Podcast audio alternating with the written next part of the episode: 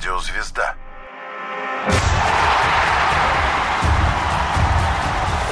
Вокруг меча. 1966 год. Массовые демонстрации в США с требованием прекратить войну во Вьетнаме. В СССР судят писателей Синявского и Даниэля. На экраны выходит фильм «Кавказская пленница». В Англии проходит восьмой чемпионат мира по футболу. На этот раз чести принять мировой кубок удостоилась Англия. Не так давно жители Туманного Альбиона считали футбол своей собственностью и высокомерно отказывались участвовать в международных чемпионатах.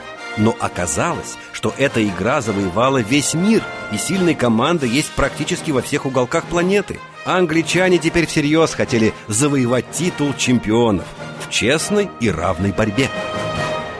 В каждой стране есть свои национальные особенности. Например, начало матча между Англией и Уругваем пришлось отложить. Семь игроков английской сборной забыли свои аккредитационные карточки в отеле. Несмотря на то, что в Англии все знают своих игроков в лицо, полицейские отказались пропустить футболистов на стадион. Почему? Так ведь правило, регламент не положено. Случайность? Не думаем. Матч между Францией и Уругваем должны были сыграть на стадионе Уэмбли. Однако в этот день на арене проводились ежегодные королевские бега борзых собак. Для Британии традиции святы, и игру пришлось перенести на другой лондонский стадион.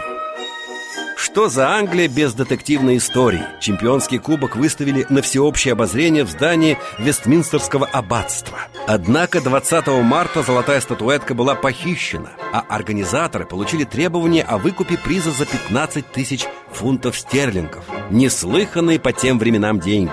К чести знаменитого Скотланд-Ярда преступник был вскоре задержан. А вот только кубок, золотую богиню Нику, обнаружить не удалось стартовала общенациональная кампания по поиску похищенного приза.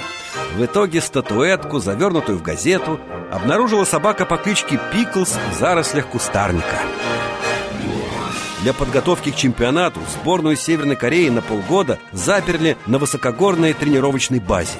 Без выходных, отпусков и права видеться с близкими. Как ни странно, это дало эффект. По ходу турнира КНДР сенсационно обыграла Италию и стала первой азиатской сборной, вышедшей в плей-офф. Корейцы чуть было не вышли в полуфинал. Они вели 3-0 по ходу встречи с португальцами, но те смогли переломить игру и добиться победы. Успешным было выступление и советской сборной. Команда СССР вышла в полуфинал. Ее тренер произнес тогда пророческие слова «Такого еще 50 лет не повторится». Он оказался прав. 50 лет прошло, российские футболисты не подошли даже близко к результату 1966 года. В финале встретились сборные Англии и ФРГ. Один из голов в ворота немцев был на редкость спорным. Мяч отлетел от верхней перекладины, попал в линию ворот и отскочил в поле. Но арбитр принял решение засчитать гол. Наконец-то Англия чемпион, а победителей, как известно, не судят.